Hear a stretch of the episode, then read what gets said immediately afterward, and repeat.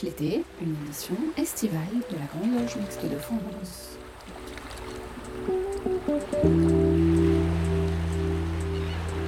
Bonjour à tous, bienvenue dans cette 58e édition de Pierre de Touche, l'émission hebdomadaire de la Grande Loge Mixte de France.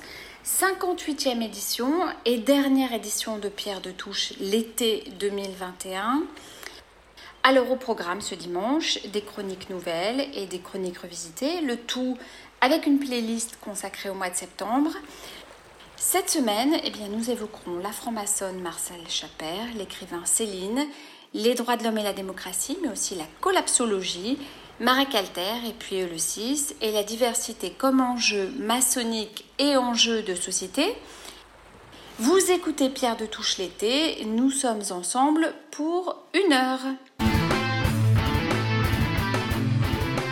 Marie-Josée Freling et Gaspard Hubert Lancy-Coco ont choisi d'évoquer aujourd'hui pour leur chronique le franc-maçon célèbre, Marcel Chaper, qui fut euh, à ce jour la dernière femme grand maître de la GLMF, et ce de 2003 à 2006. Bonjour à tous. Aujourd'hui, Marcel Camille Chaper. Marcel Camille Paris Chaper, dont les parents tout en tenant une petite épicerie, cultivait la vigne mais aussi l'olivier, naquit le 23 octobre 1930 à Galargues-le-Montueux. Après des études à l'école supérieure de commerce de Montpellier, Marcel deviendra professeur d'économie et de gestion. Plus tard, elle sera vice-présidente de l'association des délégués de l'éducation nationale du Gard. Déterminée et infatigable, elle s'impliquera également une grande partie de sa vie en politique. Franc-maçonne, initiée à la Grande Loge Mixte universelle fin 1980, elle y fut sérénissime grand maître de 1991 à 1992, puis, ayant rejoint la Grande Loge Mixte de France, elle y sera également grand maître de 2003 à 2006. Pour Marcel Chaper, je cite Se construire et construire autrement, veut dire que les francs-maçons considèrent que c'est en se perfectionnant dans la façon de regarder le monde, en se construisant personnellement, qu'ils permettront de construire une société meilleure. C'est se projeter dans la société, dans la vie, au sein de sa famille, dans la cité, dans sa profession, dans les associations dont on peut être membre, il ne manque pas de lieux dans lesquels on puisse faire passer les messages par son engagement. Fin de citation. Laïque convaincu, très engagé dans l'action politique locale, régionale et nationale, Marcel Chaper a milité pour une Europe non exclusivement marchande, mais sociale et laïque, fondée sur les valeurs de l'humanisme. En franc-maçonnerie, elle s'est surtout engagée dans le combat pour la mixité et œuvré pour que celle-ci soit vraiment laïque, universelle et ouverte sur le monde. Son action à la tête de la Grande Loge Mixte de France en a permis le développement. Par exemple, grâce à son dynamisme et sa pugnacité, le 9 décembre 2005, la Grande Loge Mixte de France a figuré parmi les huit des neuf obédiences de la maçonnerie française à avoir publié, à l'occasion du centenaire de la loi du 9 décembre 1905, l'appel de la franc-maçonnerie française pour la défense de la laïcité. Nommé chevalier dans l'ordre des Palmes académiques en 1988, puis officier en 1999, membre du Parti socialiste, maire de son village de Galargues-le-Montueux de 1989 à 1995 et membre du Conseil économique et social du Languedoc de 2001 à 2007, également membre fondateur de l'Assemblée des femmes Observatoire de la parité en Languedoc-Roussillon, depuis 2001 et militante engagée dans de nombreuses associations européennes relatives à la défense des droits de l'être humain, celle de la laïcité et de la République, Marcel Chaper fut marraine de la candidature de Lionel Jospin à l'élection présidentielle de 1995. Également très attachée à sa région, elle fut une combattante de la fée libre et mantenière de la Mantenenco del Engado, une association œuvrant pour la défense des cultures traditionnelles et la sauvegarde de la langue occitane. Quelques mois avant son décès, survenu le 11 mai 2010, Elle fut élevée le 1er janvier 2010 au grade de chevalier de la Légion d'honneur. Marcel Chappert, surtout à l'automne de sa vie, se sentait blessée quelque peu par l'incompréhension qu'elle continuait de susciter. Jusqu'au boutiste, elle avait toujours eu une vision avant-gardiste en politique comme en franc-maçonnerie. Elle dérangeait encore parce qu'elle ne se considérait pas comme une vieille dame raisonnable, mais une éternelle jeune révoltée, indignée par la persistance des injustices de tous bords. Saluons à travers ce court portrait la mémoire d'une femme dont l'œuvre maçonnique ne fut pas des moindres, mais reste cependant trop peu reconnue. Laissons-lui à présent le soin de conclure, à titre posthume, cette chronique. Je cite Quelle que soit la fonction que j'ai exercée, j'ai veillé à rester toujours moi-même, extérieur à la fonction. J'espère y avoir réussi. Il ne peut y avoir de mythe du chef. C'est la fonction qui est respectée. Et il importe de ne pas se laisser piéger par les aspects pervers du pouvoir, même si celui-ci est particulièrement dérisoire en maçonnerie.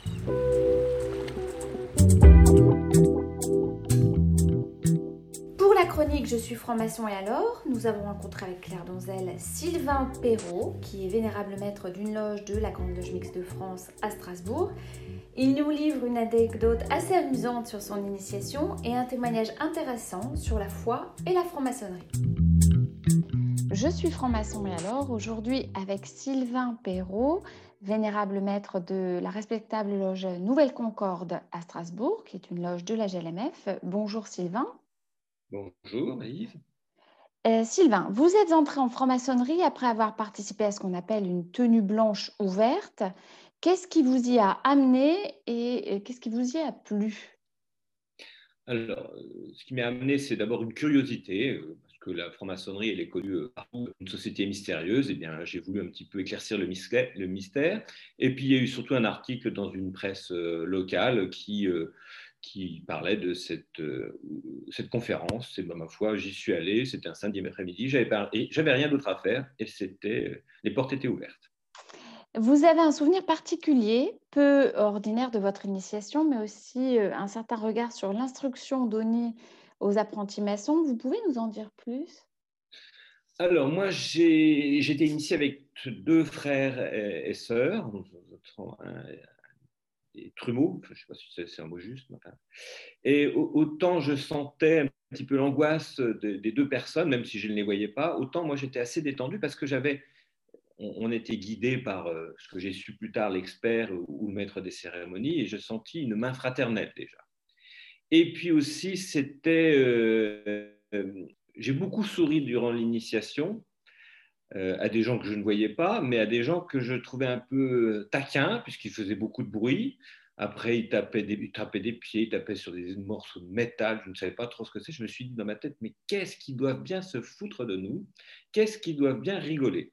Et c'est, ce truc-là m'a fait euh, sourire intérieurement et puis rire, enfin même beaucoup sourire physiquement, qui fait que plus tard, on m'a dit, oh, bah, dis donc, toi, tu étais plutôt détendu parce que tu souris. Et puis surtout, au moment où on ressortait, toujours les yeux bandés, euh, l'expert et la maître de cérémonie devaient être très fatigués parce que comme il y en avait trois à faire, eh elle mangeait des petits nounours en guimauve pour se redonner du tonus et je sentais cette odeur d'ours euh, chocolaté qui me des souvenirs d'enfance donc c'était c'était plutôt sympathique. Voilà, c'était ça, c'était le, sourire, euh, les odeurs. Donc, bah, quand, on, quand on ne voit rien, bah, on stimule les autres choses. Les autres sens, tout à fait. Vous êtes à la fois euh, franc-maçon et catholique pratiquant. Quel point commun trouvez-vous à ces deux engagements et euh, comment les conciliez-vous? Alors, euh, pendant de nombreuses années, je ne pratiquais plus le catholicisme. Je, suis catholique parce qu'on l'est de, de, la naissance et par la culture de nos parents. Et euh, je pense que j'étais initié vers 40 ans et j'étais une période où euh, on, a, on, retrouve un petit peu sa spiritualité, peut-être. Ma crise de la quarantaine était là. Et j'ai retrouvé dans les, dans les rituels maçonniques des vieux souvenirs des rituels de la messe. Et je me suis dit, tiens, je vais y retourner pour voir un peu euh, les points communs, les points différents, etc. Et j'ai retrouvé surtout des points communs, enfin, éloignés. Hein. D'abord le rituel, le fait qu'il y a la communion euh, chez les catholiques est importante. je retrouvais un petit peu ce parallèle avec la communion à la chaîne d'union et puis la, communion de la fraternité. Hein. les, deux mots sont utilisés dans les deux, dans les deux courants spirituels. Et ma foi, j'ai voulu compléter, je, crois que les deux se complètent. Et puis aussi, on retrouve aussi en franc-maçonnerie, des, enfin nous on est au RE2A, donc euh, on, on, prête serment sur un livre blanc dans lequel on met euh, ce qu'on croit ou ce qu'on ne croit pas, sa moralité, sa religion. Alors qu'il y en a d'autres où c'est carrément euh, l'évangile de Saint Jean. Saint Jean donc euh, voilà. Donc les deux ont été de pair et m'ont permis d'un petit peu de, de, progresser dans ma spiritualité. Je crois que j'ai besoin de deux jambes. Et eh ben, j'en ai trouvé une à l'église et une au temple. Eh bien, merci Sylvain pour euh, ce témoignage riche et intéressant. One more sunrise. One more empty sky. Though she's gone,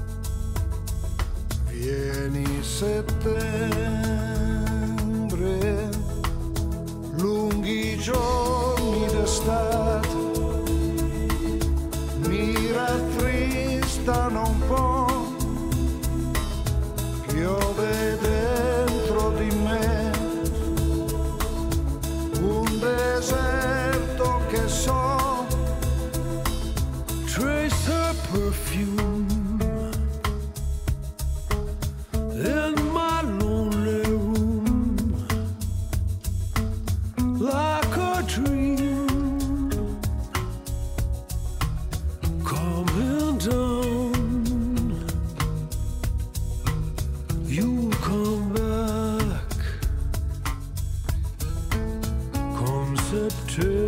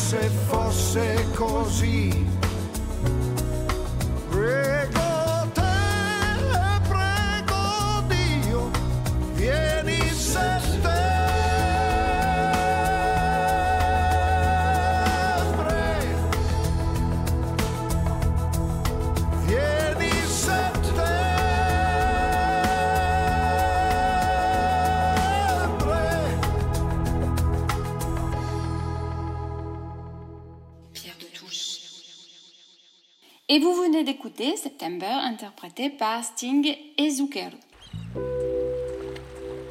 Alors la nouvelle chronique de Sylvification s'intitule Une histoire au sens propre, l'enquête, enquête des. Si l'on regarde l'histoire avec des yeux dessillés, on demeure à la fois surpris et émerveillé, on regarde l'humanité sous un aspect nouveau et de cette hauteur, voici ce qu'on aperçoit. Il n'y a pas une histoire avec un grand H, mais toujours deux histoires. L'une est apparente et l'autre cachée. Voici donc cette chronique de Sylvie Lécation.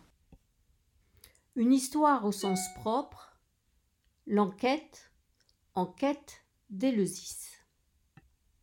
Si l'on regarde l'histoire avec des yeux décilés, on demeure à la fois surpris et émerveillé.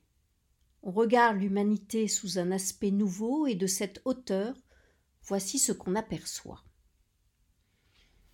Il n'y a pas une histoire avec un grand H, mais toujours deux histoires. L'une est apparente et l'autre cachée.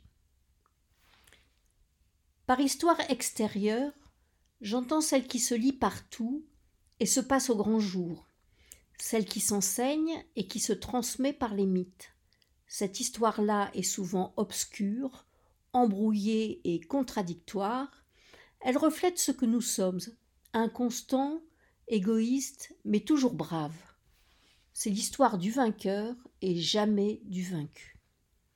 A contrario, j'entends par histoire cachée l'initiation secrète et l'action réservée aux seuls adhérents et à ceux qui sont devenus ceux que l'on appelle pompeusement des grands initiés, prophètes et réformateurs qui la soutiennent et la propagent. Car toute initiation a une histoire. Elle se nomme tradition, et la franc-maçonnerie s'est toujours plu à en faire tout un mystère. Des mystères, il y en a partout. Ce n'est pas un mystère. L'Atlantide, les Amazones, le menhir de Karnak, plus près de chez nous, ou encore le Rongo-Rongo du deuxième mystère de l'île de Pâques. Mais cela ne nous conduit sur aucun chemin initiatique.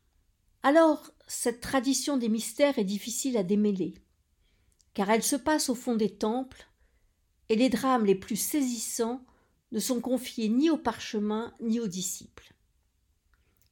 Nos anciens croyaient encore qu'en matière de secret, on n'avait rien inventé de mieux que la Kabbale, loi orale, secrète et traditionnelle par excellence, un vrai modèle du genre. Que nenni, belle erreur, c'est sans compter sur les mystères d'Éleusis. Mais à ceci rien d'étonnant. Le premier initié à Éleusis était une femme. Que dis-je pire encore, elles étaient deux. La légende initiatique commence par un vulgaire rapt celui d'une jeune fille très innocente, mais surtout très belle, partie cueillir des fleurs dans les champs siciliens. Notre Perséphone, c'est ainsi qu'elle se nomme, a été enlevée par Hadès pour en faire sa femme et la reine des enfers. Mais sa mère, Déméter, la mama sicilienne par excellence, décrite par Cicéron comme étant intelligente, méfiante, mais surtout née pour la controverse, erra dans le monde à la recherche de sa fille pour atterrir à Éleusis.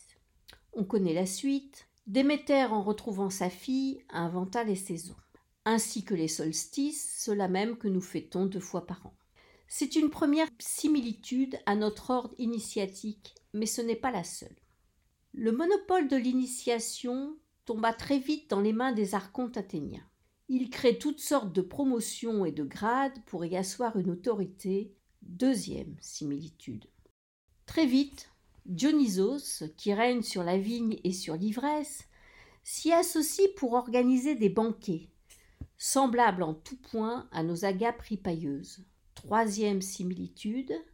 Et enfin, comparaison ultime, il était interdit de révéler les secrets sous peine de mort à l'époque, fort heureusement de manière beaucoup plus symbolique de nos jours. Les membres se réunissaient sous un portique pessile. Comprendre un portique orné de peinture, c'est tout aussi prestigieux qu'un parvis du temple de Salomon et tout aussi purifiant. Mais une nouveauté importante enfin apparaissait à Éleusis la promesse inédite de l'immortalité. Un événement sans précédent, certes, mais comme il était risqué de s'engager sur l'immortalité du corps, sous peine d'être accusé de fake news, on se contentait donc de l'âme. Toutes les religions, à peu de choses près, qui suivirent, reproduisirent ce même schéma. Il faut dire que l'idée était excellente.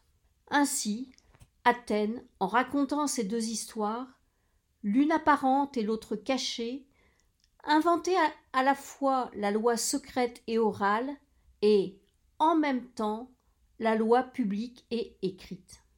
Le concept du en même temps était né, Là encore, on n'a rien inventé. Que traduit ce en même temps Une sorte de juxtaposition temporelle d'éléments ou d'événements a priori contradictoires. La franc-maçonnerie serait-elle alors un mouvement contradictoire? D'un côté sa vie profane et de l'autre son chemin initiatique? Non, c'est un état d'esprit. La franc-maçonnerie c'est une ouverture vers le monde et en même temps une démarche d'introspection profonde. La franc-maçonnerie c'est le partage d'une vie ordinaire contrainte et en même temps une libération de l'esprit. Si quelque chose de moi devait survivre dans ce monde, où tout ne fait que passer, je voudrais que ce soit un livre, un témoignage d'une conviction conquise et partagée, la possibilité infinie du en même temps. Ce serait comme un flambeau érigé à Éleusis, orné de noirs cyprès. Cette cité est de celle qui m'a conduit jusqu'au fond des mystères, la quintessence de mon esprit rêvassant dans un indispensable en même temps de toute une vie.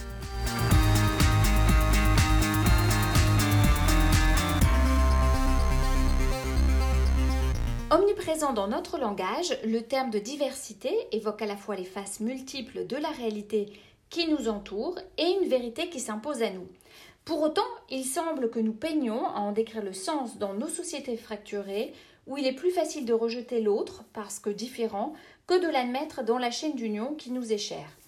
Dans la recherche d'unité que traduit l'idée de nation et que nous savons tout aussi centrale à Loge, Comment la diversité s'inscrit-elle dans ces deux espaces? C'est le thème de la chronique d'Alain Vordonis, l'unité dans la diversité, enjeu maçonnique, enjeu de société.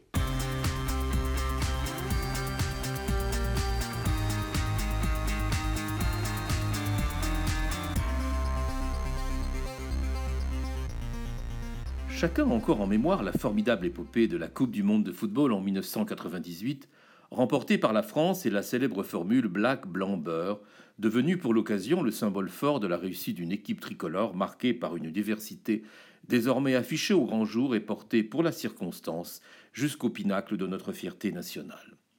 Expression d'une diversité assumée et joyeuse, ce slogan concrétisait alors l'aspiration à une forme de lisibilité dépassant celle des minorités visibles selon le qualificatif de l'époque précédente, pour une véritable reconnaissance qui augurait un avenir plus prometteur.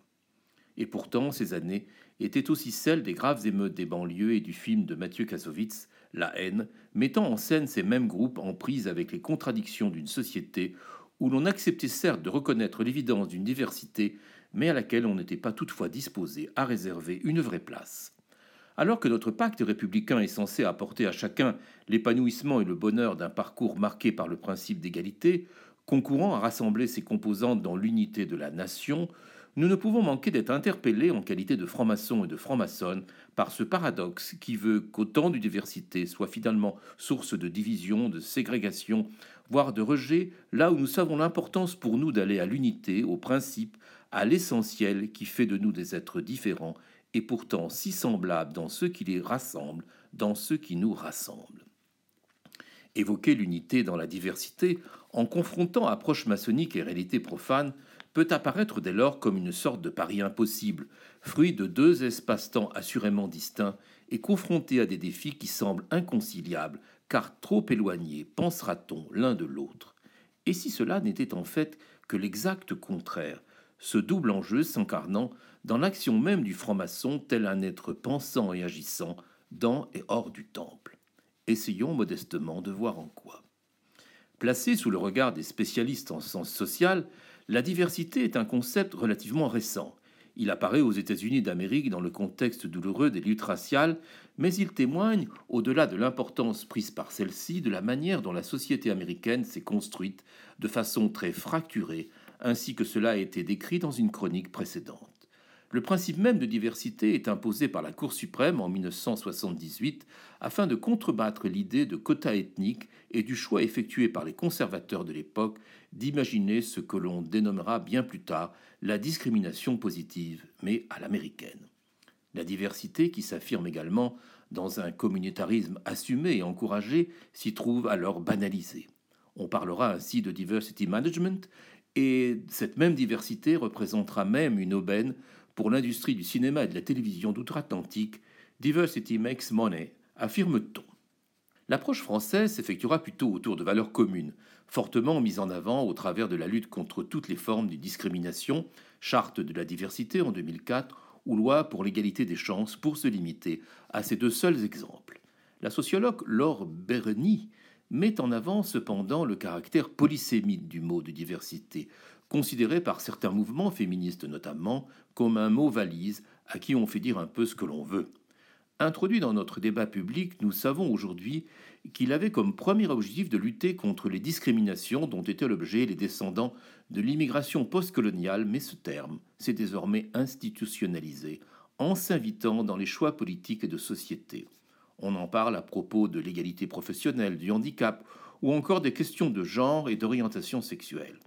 Le concept de diversité traverse ainsi tous les champs de la société, Pensons à la biodiversité ou encore à la diversité culturelle et rappelons au passage que Black Blanc Beurre était à l'origine et l'est toujours un groupe de danseurs originaires de Trappes dans les Yvelines.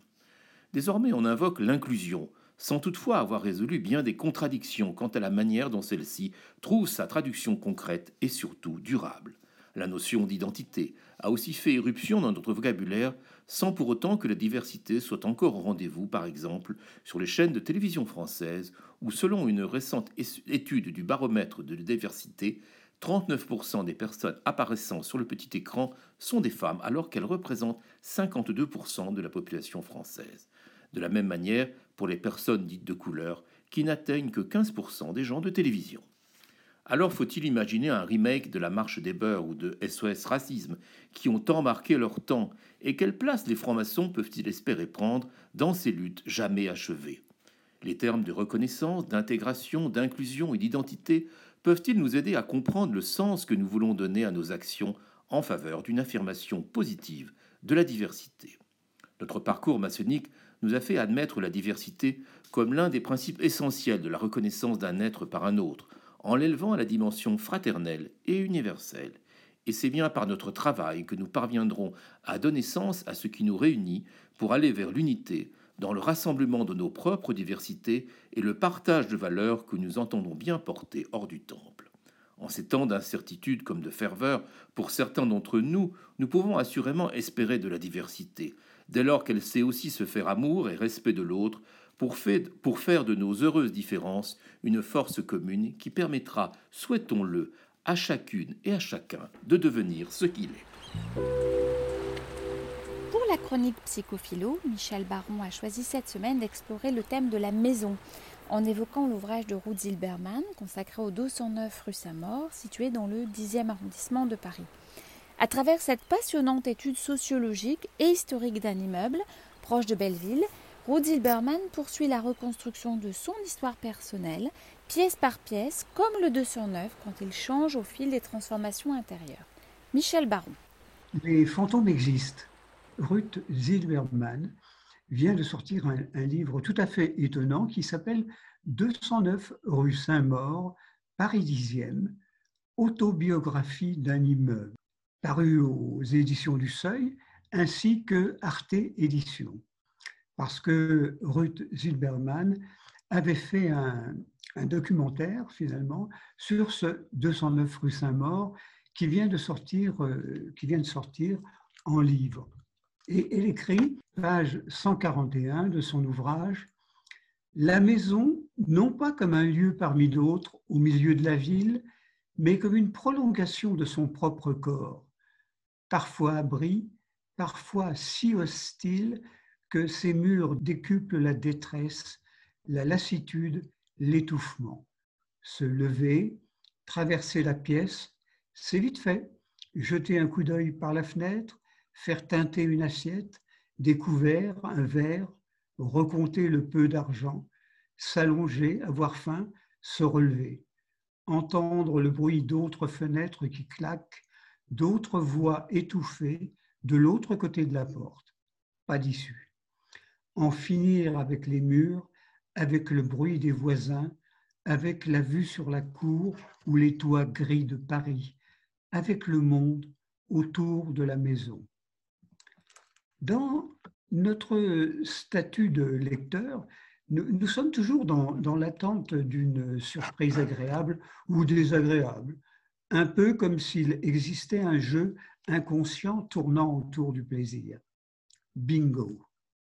Ce livre est remarquable, à la fois par son thème et la manière dont il est construit. L'auteur, en effet, nous plonge dans la vie d'un immeuble en en faisant presque un personnage vivant lui-même, d'un quartier demeuré populaire historiquement, peuplé de ce qu'on peut appeler des petites gens, de ceux qui vivent avec difficulté ou survivent au gré des événements historiques ou sociaux et dont on ne parle jamais, les fantômes d'une société impitoyable avec les faibles. Ruth Zilberman, née en 1971, est cinéaste et écrivain, et son livre fait suite à son film traitant du même sujet. Elle vit cet immeuble comme s'il était le sien, se l'appropriant comme une partie d'elle-même, et ce, jusqu'à la passion. Elle écrit Mon immeuble comme un monde, mon immeuble comme un oignon, couche par couche ôté, je creuse. Pour ce travail, elle n'hésitera pas à parcourir le monde à la recherche des survivants ou des descendants du 209 rue Saint-Maur. Elle va ressusciter ces gens sans importance pour en faire les héros d'une vie difficile qui s'étale de la commune jusqu'à nos jours dans un quartier à la fois révolutionnaire et internationaliste par la composition multiculturelle de ses habitants et leurs engagements préalables. Un vécu communautaire avec ses hauts et ses bas. Mais, dit-elle, un immeuble où se nouait quotidiennement, sans grands mots, la solidarité instinctive de ceux qui ont si peu. Les immeubles de Paris sont un peuple vivant, ils grouillent et foisonnent. Elle nous dit, ce Paris, autrefois Eldorado des proscrits, où l'inscription dans une histoire d'adoption se matérialise d'abord par l'appropriation de chaque recoin, chaque raccourci, et où cette connaissance topographique se transmet comme un chibolette, un sésame, une injonction, tu appartiendras toi aussi à ce lieu. C'est le cas de Ruth Zilberman, qui, bien qu'étrangère à ce lieu, le considérera comme sien et en partage ses joies et ses drames dans son histoire. Elle écrit J'avais trouvé mon Amérique. Pour Ruth Zilberman, le 209 est aussi synonyme de souvenirs personnels dramatiques. Une partie de sa famille sera déportée et elle retrouve chez d'autres ceux du 209, la crainte, la colère, la volonté de n'en plus rien savoir ou de se reconstruire sur le même endroit ou bien au bout du monde.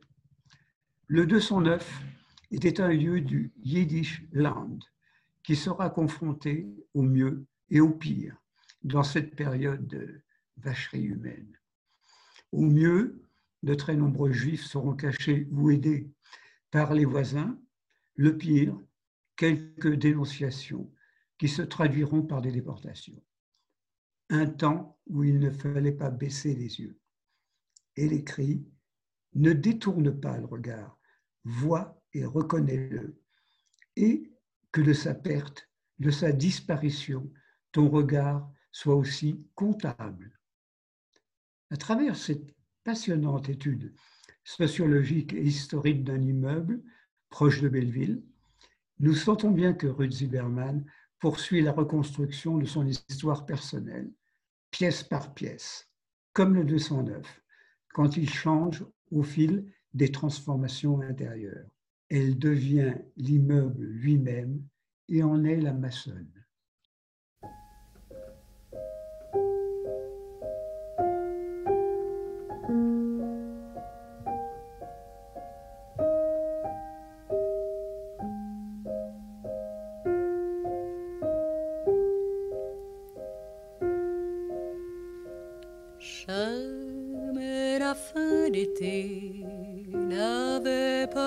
Si belles, les vignes de l'année auront de pour raisin. On voit se rassembler déjà les hirondelles, mais il faut se quitter. Pourtant, l'on s'aime bien.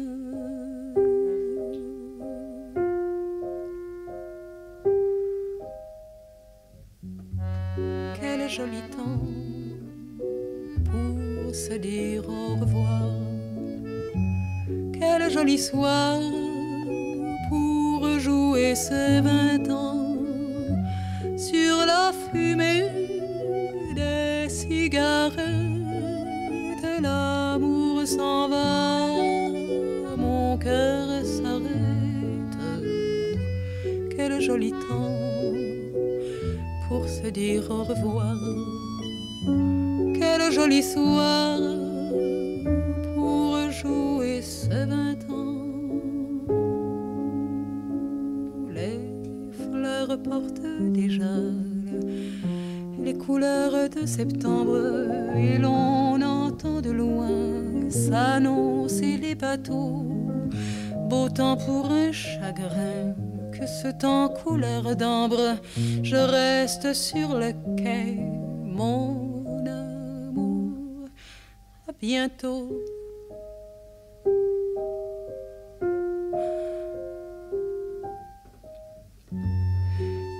Quel joli mon amour, au revoir. Quel joli pour jouer ces vingt ans sur la fumée des cigarettes. L'amour nous reviendra peut-être, peut-être un soir au détour d'un printemps. Oh, quel joli temps,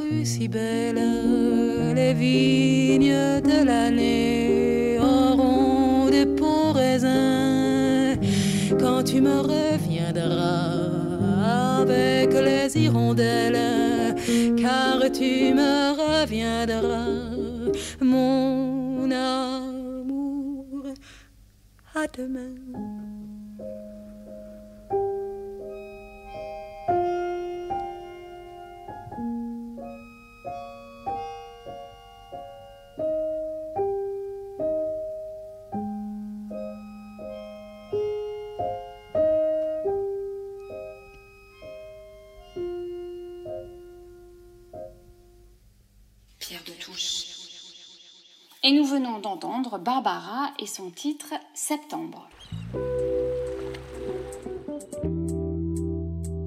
Après la découverte de feuillets inédits de Louis-Ferdinand Céline, Pierre Yana nous propose une chronique sur cet écrivain à la fois talentueux et ami des nazis.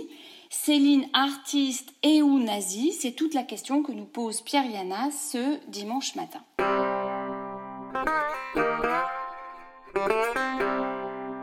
La nouvelle affaire Céline. Le journal Le Monde du 4 août 2021 publiait, d'abord sur son site internet, puis en couverture du journal version papier, l'annonce de la découverte de milliers de feuillets inédits de l'œuvre de Louis-Ferdinand Céline, sous le titre Les trésors retrouvés de Louis-Ferdinand Céline. La presse nationale, les milieux de l'édition, Gallimard en particulier, les chercheurs et bien sûr les nombreux lecteurs de l'écrivain de s'emballer devant une découverte exceptionnelle dans l'histoire littéraire, des inédits disparus d'un grand écrivain près de 60 années après sa mort, à peine quelques mois après celle de sa veuve, Lucette Détouche, en quelque sorte un miracle littéraire, disons-le tout net, presque la découverte des premiers écrits de l'humanité. Cette nouvelle affaire Céline soulève bien sûr quelques problèmes à toute la société française. Céline était-il, est-il un grand écrivain? Assurément. Le Goncourt, le succès littéraire auprès d'un vaste lectorat, tout vient étayer cette affirmation. D'aucuns d'affirmer même qu'il est l'un des quatre ou cinq plus grands écrivains français du XXe siècle. Assurément, et indépendamment du reste, Céline mériterait l'admiration de tous. L'invention d'une langue de type populaire, une faconde rabelaisienne, la création ex nihilo d'un nouvel univers infernal, tout vient renforcer le jugement. Mais voilà, il y a le reste. Le grand écrivain avait aussi quelques petits travers. Avant-guerre, il publie plusieurs pamphlets antisémites qui font de lui l'une des grandes références idéologiques des nazis. Pendant l'occupation, Céline publie son dernier pamphlet antisémite, Les Beaux en obtenant de l'autorité nazie ce dont il a besoin comme papier d'édition pour publier, tandis que d'autres, nombreux, sont censurés. Céline se définit lui-même comme le plus nazi des collaborateurs. Il travaille pour le SD, le Sicherdienst, le service de sécurité allemand, et fréquente assidûment la Gestapo. En un mot, commençant, Louis Ferdinand Céline est un nazi actif qui dénonce juifs, communistes, francs-maçons aux autorités d'occupation en affirmant son indépendance et sa liberté. Mieux, en 1944, il quitte son logement à Montmartre avec sa compagne Lucette et le chat Bébert sous le bras. Après son départ, des résistants saccagent le logement et volent tout, y compris les manuscrits de plusieurs romans. Ce sont ceux-là même qui réapparaissent aujourd'hui. Cette troupe part dans les fourgons de la retraite nazie, d'abord vers Sigmaringen, où ils vont retrouver le gouvernement de Pétain. Je vous m'excuser et Pétain lui-même avec Laval, puis, coup de chance, vers le Danemark, où Céline a réussi à planquer ses lingots d'or, qu'il récupère alors. Plusieurs mois de prison au Danemark, un long séjour de quelques années, lui permettent de se faire oublier en France, où il revient en 1951. Fut-il resté, il eût sans doute connu le sort de Brasillac, fusillé, ou une exécution sommaire à la libération. Il sauve donc sa vie et vient s'installer en écrivain maudit à Meudon, où il meurt en 1961, après avoir publié la deuxième partie de son œuvre, tout aussi remarquable que la première. Voilà clairement posé le dilemme français vis-à-vis de plusieurs de ses écrivains collaborateurs, voire nazis. Étaient-ils de grands écrivains, Céline, Drieux, ou de médiocres nazis, voire l'inverse Mieux, plusieurs critiques non suspect d'amitié nazie, considère que Céline, avec les pamphlets antisémites, était au sommet de son art. Et là, bien sûr, nous sommes devant une équation impossible. Était-il artiste et nazi Dans une sorte de conjugaison invraisemblable du bien et du mal, de l'art et de l'enfer. Pourtant, c'est là l'incroyable réalité de Céline. Il était, oui, à la fois nazi et grand écrivain. Il nous appartient à présent de traiter fermement cette contradiction. Elle nous contraint à analyser le nazisme, en France du moins, comme un phénomène complexe. À plusieurs reprises, à cette antenne, nous avons évoqué les amitiés profondes entre certains résistants comme Malraux et des collaborateurs comme Drieux-La Rochelle, ces amitiés baroques qui heurtent la morale, l'histoire et nos sentiments. Car c'est bien le phénomène du nazisme et non l'exception célinienne qui justifie une analyse approfondie, plus complexe en tout cas que l'option manichéenne qui a prévalu depuis la libération. Louis-Ferdinand Céline n'est pas un mauvais écrivain parce que nazi, ni un grand écrivain malgré son nazisme. Il nous appartient à présent de donner leur complexité aux choses et ici aux œuvres. C'est vraisemblablement le moyen le plus net de lutter contre les nazis et leurs héritiers antisémites ou anti-maçons, voire anticommunistes. On n'oubliera pas que dans ces dernières années, Céline défendait les négationnistes, comme Racinier, qui, disait-il, détruisait le mantra de la chambre à gaz. Oui, il nous faut à la fois lutter en établissant la vérité des crimes nazis, en regardant la réalité en face, en ne reculant jamais devant l'épouvante, en n'oubliant jamais, parce que ici, Seule la vérité permet de combattre les nazis. Bon dimanche.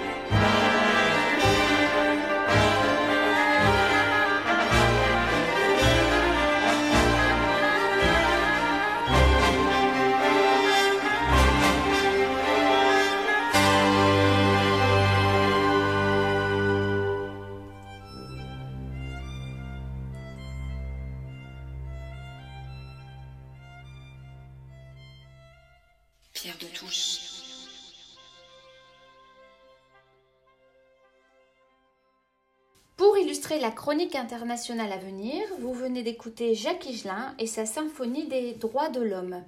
Alors en effet, Christian Vienne a souhaité évoquer dans sa chronique hebdomadaire les droits de l'homme et la démocratie à l'heure du Covid. Écoutons euh, cette nouvelle chronique internationale intitulée Droits de l'homme et démocratie, une question d'avenir.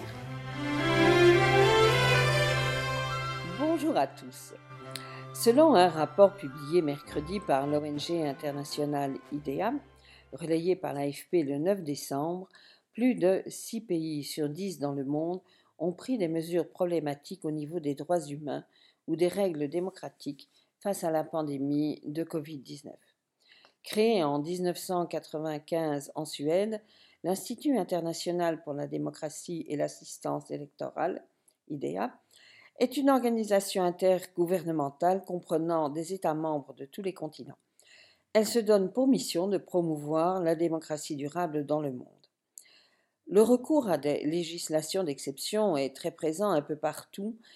Il est intéressant cependant de noter qu'il n'y a pas que les États à gestion autoritaire qui ont eu recours à des mesures qui bousculent la démocratie, mais bien aussi les pays démocratiques restriction à la liberté de la presse au nom de la lutte contre la désinformation, usage excessif de la force, déploiement de militaires pour appliquer les règles, camps d'internement de personnes malades, corruption dans les contrats d'approvisionnement en urgence ou encore mise en cause de migrants comme responsables de l'épidémie, tout cela figure parmi les inquiétudes les plus fréquentes, explique M. Casas Zamora d'IDEA. L'Inde une démocratie qui ressort en tête du classement mondial avec des mesures jugées inquiétantes dans 9 des 22 domaines analysés, passe et devant l'Algérie et le Bangladesh. Viennent ensuite la Chine, l'Égypte, la Malaisie et Cuba. La Russie est la première nation européenne et derrière suivent l'Arabie saoudite, la Birmanie, la Jordanie, le Sri Lanka, le Zimbabwe. Dans l'Union européenne, cinq pays sont cités la Bulgarie, la Hongrie, ainsi que la Pologne, la Slovaquie, la Slovénie. Parmi les grandes démocraties occidentales, seuls les États-Unis sont épinglés. Euh, et viennent ensuite Israël et l'Argentine. Mais l'étude euh, loue aussi et présente aussi euh, des pays comme modèle qui cumulent bons résultats sanitaires et respect des règles démocratiques. Sont ainsi salués l'Islande, la Finlande, la Nouvelle-Zélande, la Norvège, la Corée du Sud, Taïwan, l'Uruguay, Chypre, le Japon, le Sénégal et la Sierra Leone. Une question me vient à l'esprit. Y a-t-il un lien entre l'efficacité sanitaire et le respect de la démocratie ou des droits de l'homme? Difficile à démontrer, le lien ne va pas nécessairement dans le sens où l'autoritarisme amènerait de meilleurs résultats sanitaires. À l'inverse, Comme le souligne l'ONG Amnesty International dans un communiqué du 17 décembre portant sur un nouveau rapport intitulé Covid-19 Crackdowns, Police Abuse and the Global Pandemic, le maintien de l'ordre abusif et le recours excessif aux forces de l'ordre pour faire appliquer les mesures prises en réponse à la pandémie de Covid-19 ont bafoué les droits humains et dans certains cas aggravé la crise sanitaire. Il s'agit de cas dans 60 pays où les organes chargés de l'application des lois ont bafoué les droits humains au nom de la lutte contre le coronavirus. Il s'agit entre autres de cas de personnes tuées ou grièvement blessées pour avoir enfreint les restrictions ou manifesté contre les conditions de détention. Démocratie et droits de l'homme sont des victimes collatérales de la gestion de la pandémie de Covid-19. Ne considérons pas trop rapidement que c'est le prix à payer pour retrouver une vie normale. La normalité, la nôtre, c'est l'état de droit et le respect des droits de l'homme et tout ce qui s'en éloigne nous met en danger bien au-delà de ce que la crise sanitaire peut provoquer. Il est, me semble-t-il, urgent de se le rappeler. Sur ce constat un peu euh, rude, je voudrais quand même vous souhaiter une excellente fin de cette année euh, qui a été difficile euh, pour la plupart d'entre nous et vous souhaiter que 2021 nous apporte au moins un peu de, la paix, nous apporte aussi de la sérénité et l'envie de continuer à consacrer une grande partie de notre vie, de nos idéaux, à rendre ce monde meilleur. À bientôt.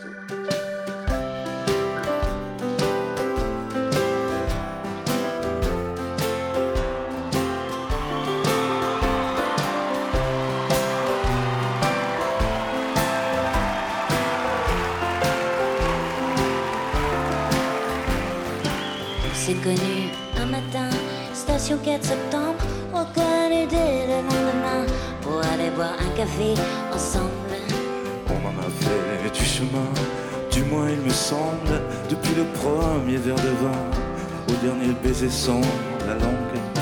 On a connu les arrière-cours, les frimas de décembre, les ingénus qui partent court, qui font des pieds hauts, pieds tendres. Les nuits moites allongées sur le coco, et la cendre, les manches nues, la misère nue,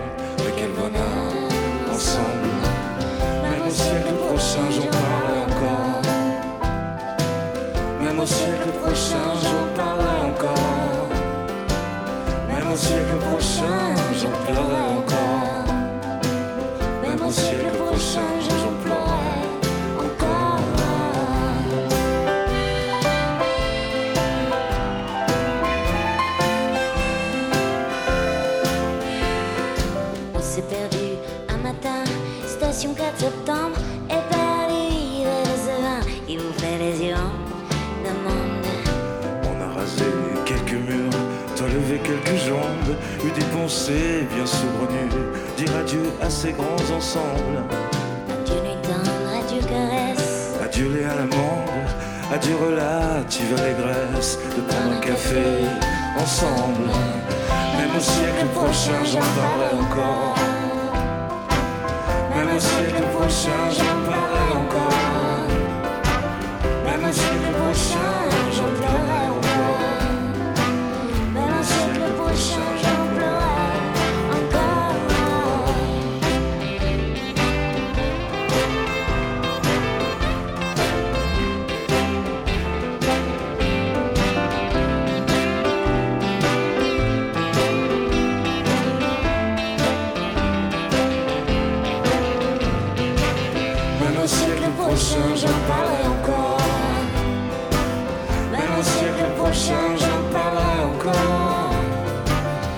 Même au siècle prochain, j'en pleurerai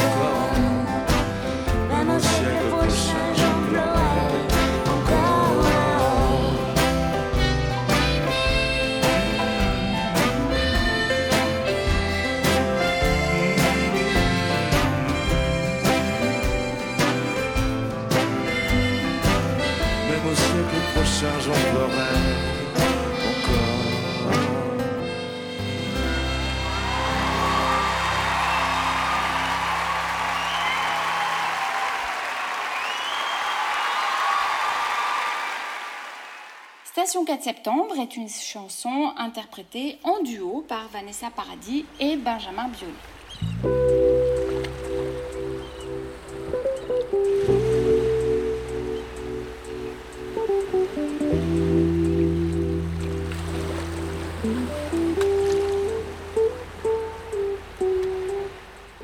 Pierre de Touche l'été, une émission estivale de la Grande Loge Mixte de France.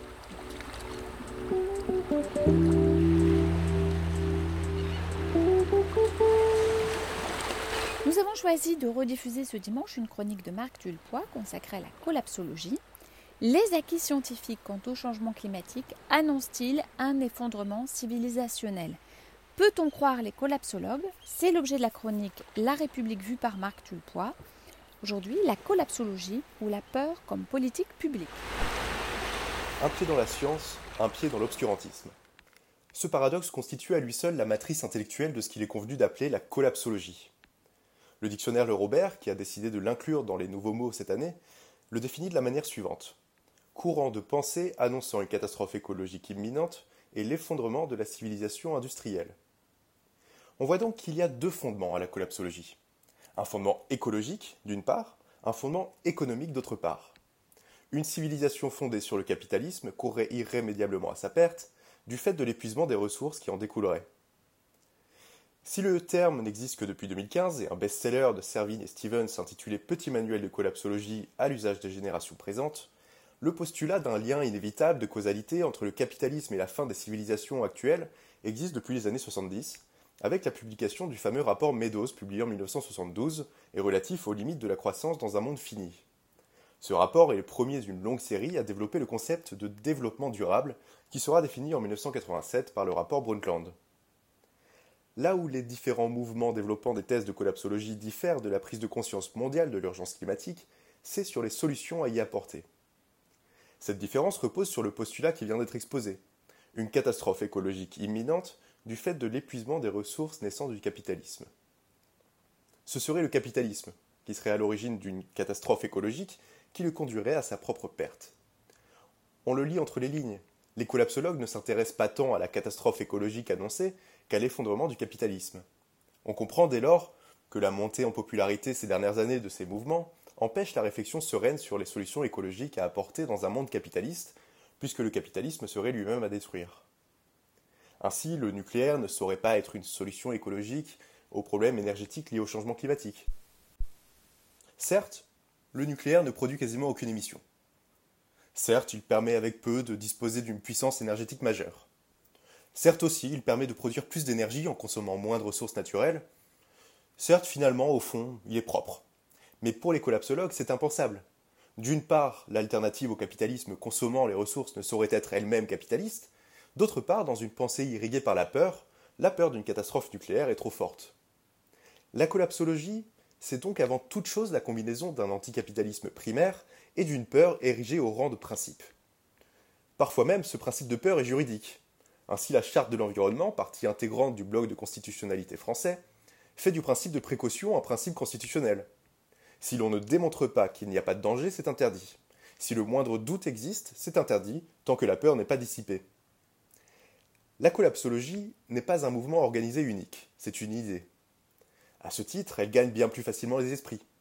Tandis qu'au même moment, les réseaux sociaux et le culte de l'immédiateté tentent à inhiber l'esprit critique. Ainsi, selon une étude de l'Institut Aristoclès intitulée Collapsologie, réalisme ou catastrophisme, 72,4% des Français sont d'accord avec le postulat de Greta Thunberg, apôtre de la collapsologie, selon lequel tout peut s'effondrer, pour des raisons qu'ils estiment à 88,9% liées à l'environnement. Mais que proposent finalement les collapsologues? Pas grand-chose à vrai dire. Extinction Rébellion se contente d'appeler à la fin du capitalisme. Greta Thunberg ne dit pas mieux. Pire encore, de l'absence de proposition naît une affaire juteuse. Laissés sans solution, les individus se ruent sur les stages de survie, les manuels en tout genre, sans parler d'une production cinématographique prospère. On le voit donc, à côté de l'injonction constamment répétée à écouter les scientifiques et les dizaines de rapports annuels du GIEC, tous évidemment plus alarmistes les uns que les autres, se trouve un mécanisme profondément obscurantiste. Enfermés dans le rêve prométhéen d'un homme tout-puissant maîtrisant chaque aspect de la nature, les individus rejettent leur impuissance face à certains événements comme une anomalie. Toujours centrés sur eux-mêmes, Ils estiment que le changement climatique serait de leur fait exclusif. Et ne maîtrisant pas tous les ressorts scientifiques de ce phénomène maintes fois observé dans l'histoire, préfèrent y accoler une cause simple, ici le capitalisme. Ainsi, l'appel à la science n'est rien d'autre, dans le cas précis des collapsologues, que le cache-misère d'une peur profonde et inéliminable. Un pied dans la science, un pied dans l'obscurantisme. Voilà la recette de l'être moderne qui ne se définit que par sa profonde angoisse. Mais ne perdons jamais de vue que la peur ontologique ne saurait jamais dicter une politique publique efficace. Le défi climatique ne sera relevé par le pragmatisme.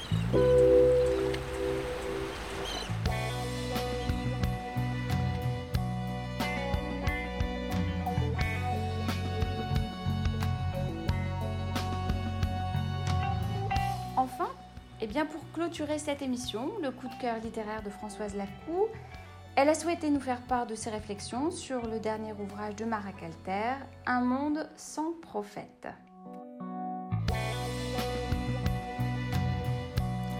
Un monde sans prophète, essai de Marie Calter paru aux éditions Hugo et compagnie en mars 2021. En inaugurant la collection Alerte aux éditions Hugo et compagnie, Marie Calter, dans son essai Un monde sans prophète, revient sur l'évolution du concept même de prophète. De l'Antiquité à nos jours, il les cherche, les éveilleurs de conscience. De Moïse à Abraham, Mahomet, Jésus, en passant par Jaurès, Gandhi, Mandela et l'abbé Pierre. Tandis que les premiers parlaient au nom de Dieu, les autres le faisaient au nom de l'humanité, telle qu'il la concevait, avec toujours le même objectif, dénoncer l'injustice.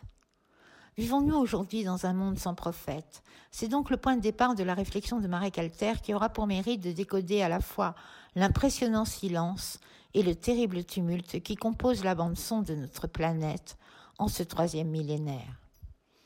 Mais qu'est-ce qu'un prophète? Le prophète se dit Nabi en hébreu de l'acadien Nabu, le cri. C'est donc un homme qui crie, un lanceur d'alerte, celui qui dénonce les abus de pouvoir et l'injustice. Le prophète serait un antidote à toute vérité d'idolâtrie et de totalitarisme. Le prophète est donc un homme qui crie, qui crie pour réveiller les gens et au-delà les tenir éveillés. Ce qu'a fait Voltaire en prenant la défense du marchand protestant Calas, qu'il n'aimait pas particulièrement, mais qui selon lui avait le droit de défendre ses propres idées. C'est aussi l'abbé Pierre, invité à la radio en février 1954, et qui pousse un cri parce que les gens meurent et qu'il faut agir. C'est au nom de ces droits que d'autres prophètes, Lafayette, Mounier et Mirabeau, ont fait la révolution et publié la Déclaration des droits de l'homme et du citoyen en août 1789. Ils inauguraient une cohorte d'hommes et de femmes qui, à travers le monde, firent avancer ces droits parmi les peuples. Le prophète est souvent ce trait d'union entre le passé et le présent, et le rêve d'un avenir meilleur. C'est lui qui entretient l'espoir. Mais avant tout, il est celui qui renvoie aux tenants du pouvoir leur propre image, effacée ou brouillée par une multitude de courtisans ou d'amis intéressés. Faute de prophètes, nous dit Marie Calter, les hommes cherchent des boucs émissaires, des responsables. Ils ne seront peut-être pas les mêmes qu'hier, mais la haine risque, plus rapidement même que la crise économique qui nous menace, de balayer les démocraties. Au fil des pages, Marie Calter montre qu'entre le brouhaha médiatique et l'ère des réseaux sociaux, ces guides éclairés et éclairants peinent à se faire entendre et restent dans l'ombre d'une multitude de faux prophètes. Et de conclure, seul le cri d'une femme ou d'un homme que nous respectons grâce à sa rectitude et à ses actions passées peut, dans ce monde en folie, nous ramener à la raison.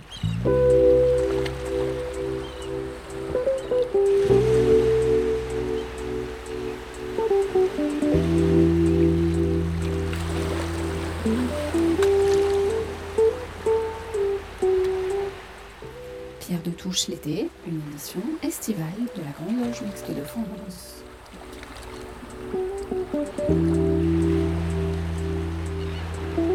Alors notre émission touche à sa fin. Merci à toute l'équipe de chroniqueurs de Pierre de Touche. Merci à Gilles Solière et Radio Delta qui réalisent et produisent cette émission. N'hésitez pas à nous rejoindre sur les réseaux sociaux, Twitter, Facebook, Instagram et YouTube. Nous nous quittons avec September, célèbre titre d'Earth, Wind and Fire, un titre qui va vous donner la pêche pour toute la semaine. On se retrouve dimanche prochain pour de nouvelles aventures radiophoniques et maçonniques.